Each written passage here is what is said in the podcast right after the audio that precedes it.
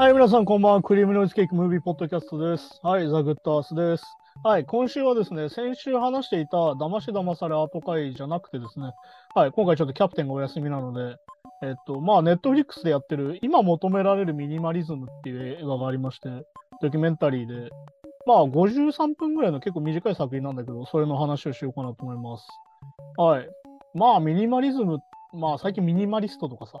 よく言葉が出てきますけど、じゃあそれは一体何なのかなみたいなところではあったりするわけですよ。うん。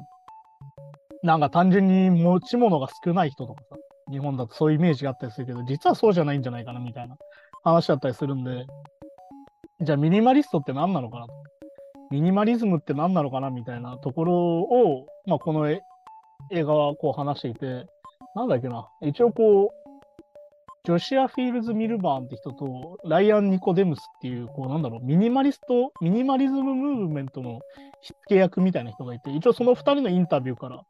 始まってやっていく映画なんだけど、まあでも本当に見やすくて、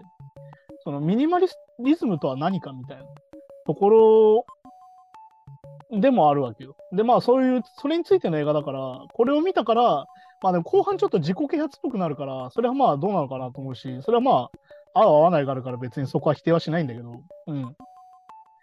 まあでもとにかくその、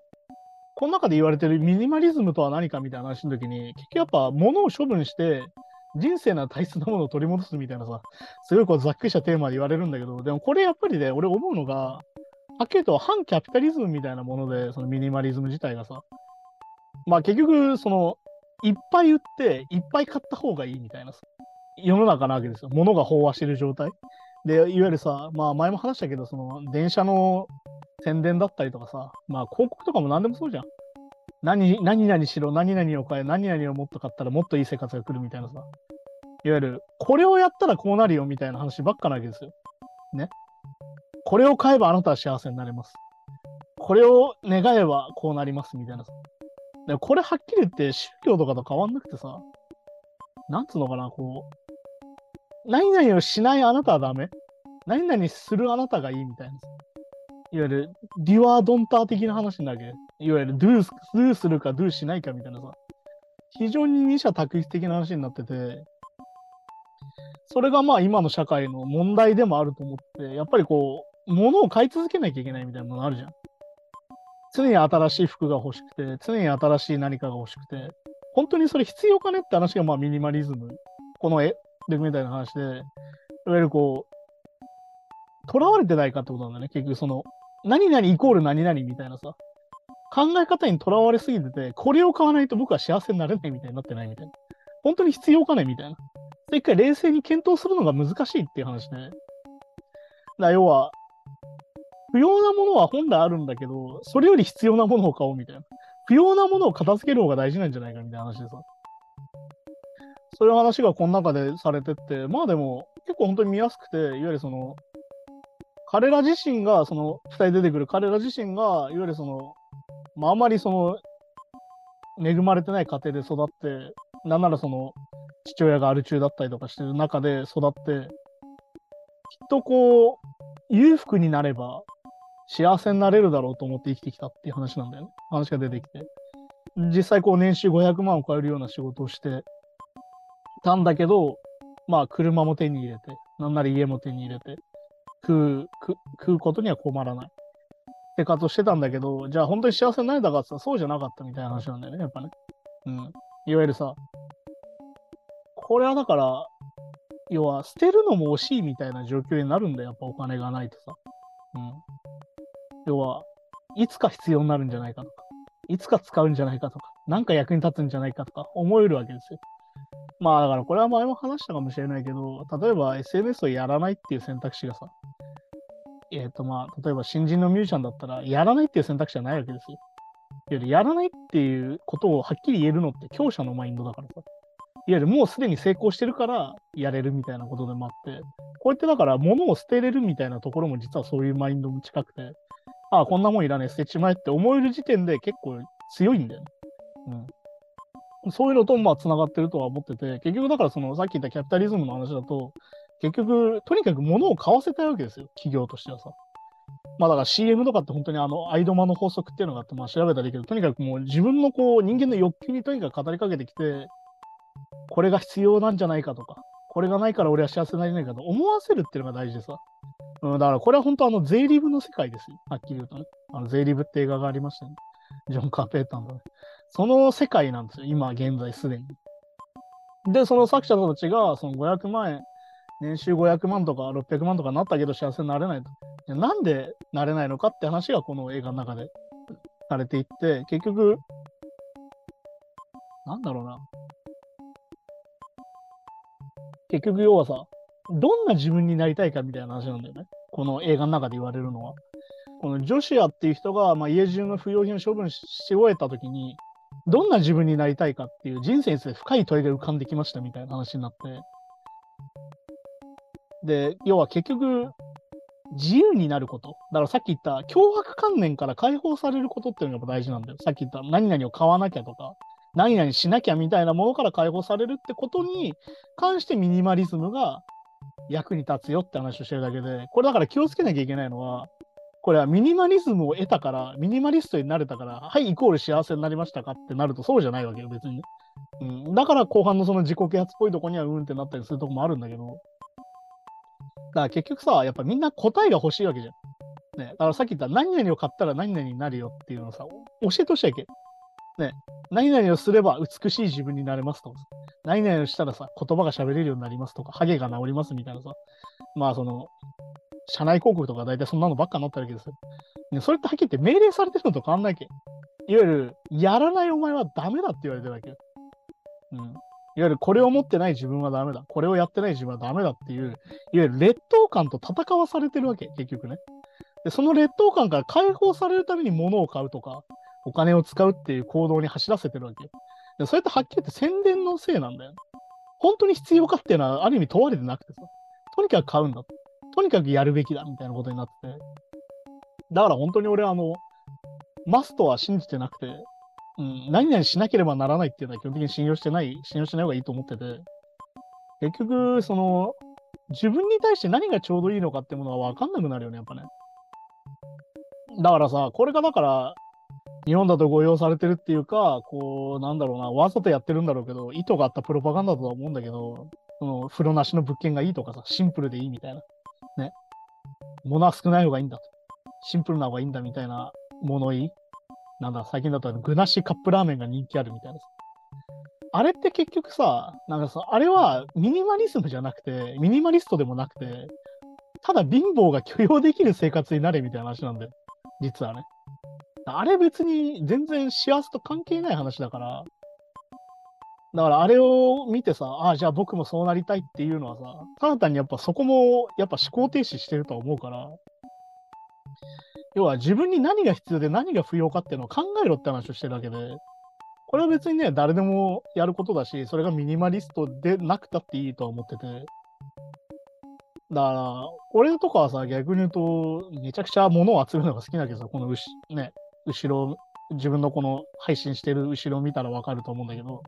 とにかくいっぱい本を買うし、いっぱい CD を買うし、いっぱい DVD も買うし、ね、いろんなものを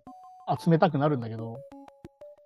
じゃあこの集める行為には意味がないのかみたいなところなんだけど、結局これだって、要はさっき言った本を買ったからなんか詳しくなるとか、そういうことは考えてなきゃ、結果をみんな求めてるから、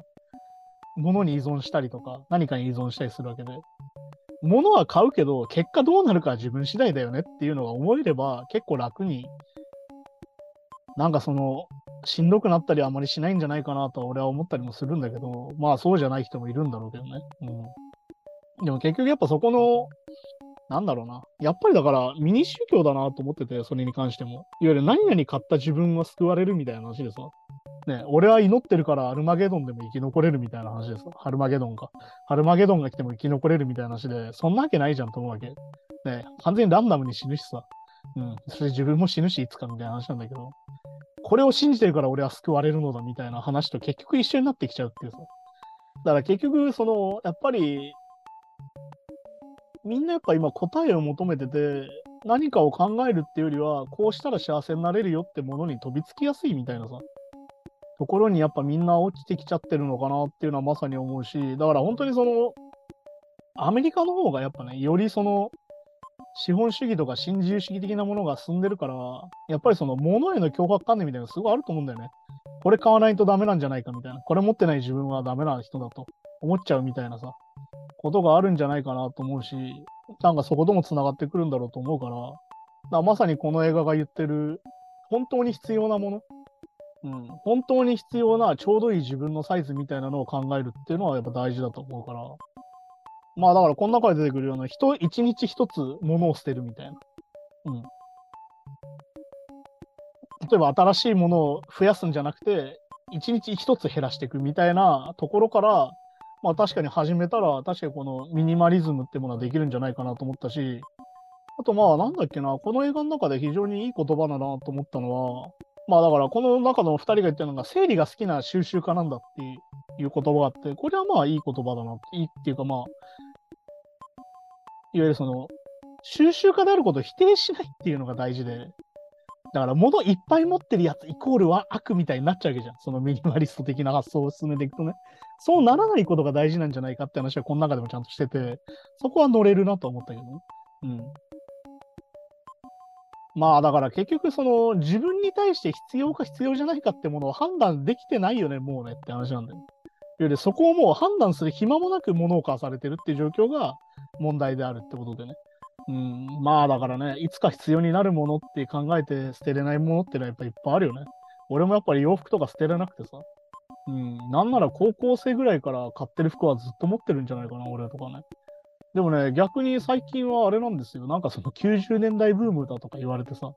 なんか流行が1周、2周、3周してきてるせいで、なんなら今年俺は冬に着てるアウターとかって多分10年前ぐらいに買った服なんだよね。それがまだ全然着れるし、まあ、あと俺はトレンドも追ってないっていうのもあるから、あんまりその流行り廃りを気にしないんだけど、それでも逆に言うと、今着てると、あ、今それ流行ってるよねって言われるみたいな。だ逆に言うと、まあ10年持ってたから、あ、流行ってるやつだって言われるみたいなこともあるから、で、捨てないことも大事だと思うしね、逆に言うと。だから俺はできるだけ断捨離しないって思ってて、ね、断捨離した方がいいんだ、断捨離した方がいいんだっていうのはさっき言ったミニマリズムはすると何か得られるみたいなのは嘘だから。うん。だから、何々やったから何々になるよは嘘なんだよ、基本的に。うん。だって、基本的にそれは自分の中にある要因の一つだから。うん。それが結果にすぐつながるっていうのは考え方っていうのは基本的に嘘だし、ね、免罪符を買ったからってじゃあ罪に問われないかってそんなことないわけじゃん。うん。っていうのをやっぱり考えなきゃいけないんじゃないかなと思うよね。だから、非常にこう、あ、だからこれの映画自体はね、本当に53分ぐらいで非常にさらっと見れるので、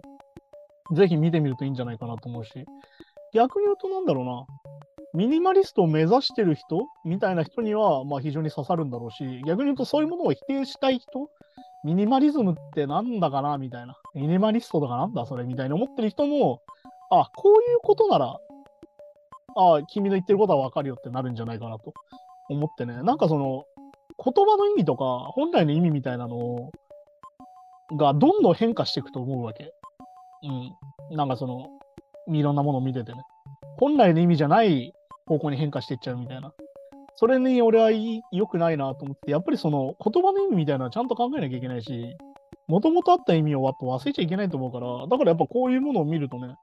俺もだからもう反断捨離派ですから、うん。物はすごい集めたくなる派なんで、だからミニマリストとかさ、なんだろう、こんまり的な人は敵かなと思ったんだけど、別にこれを見たらそうでもねえなんだよ。そうじゃない気もするみたいな。うん。だか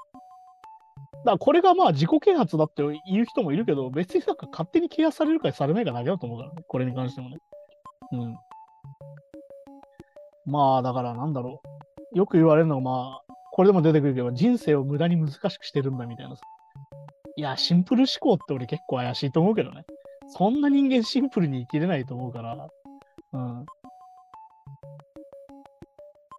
まあだから、それは結構何でも通ずるんじゃないかなと思うしね。うん。改めてそこは考えなきゃいけないんじゃないかなと思いましたね。だからまあ本当にさっき言ったみたいな、その答えが欲しいみたいな話では実はないので。うん、これをやったら幸せだとかね、逆に言うとよく言うけど、その痩せたら幸せになれるみたいなのをよくそのダイエットとかのやつで見るけど、痩せてどうするかだからね、結局ね。痩せたっていうのはそこの過程でしかないから、それは結果には実は関係ないんじゃないかなっていう。それはまあボディービルとかやってたらさ、大会に出たらそれは結果として出るんだろうけど、それ以外のものに関してはまた別のもんだと思うからね。うん。まあ、なんでもそうじゃないかな。すぐにジャッジしないってのが大事だと思うし、これをやってないからお前はダメなんだみたいな物言ってのは本当に欺瞞なんでね。はっきり言って信じない方がいいし。うん。その人の常識はやっぱその人の常識でしかないからね。自分の常識っていうのは別だから。の中で判断すればいいと思うし。まあだからさっき言ったミニマリストになるきっかけみたいなものは、この中で出てくるけど、非常にね、しんどいことがあったりとか、非常に辛いことがあって、そこから離れるためにそれを使うっていう話だから。そういうのを考えた方がいいんじゃないかなと思ったりしましたね。はい。じゃあそんな感じで今週はまあちょっと短いんですけど、えっ、と、今求められるミニマリズムについてお話ししました。そうですね。まあだから来週は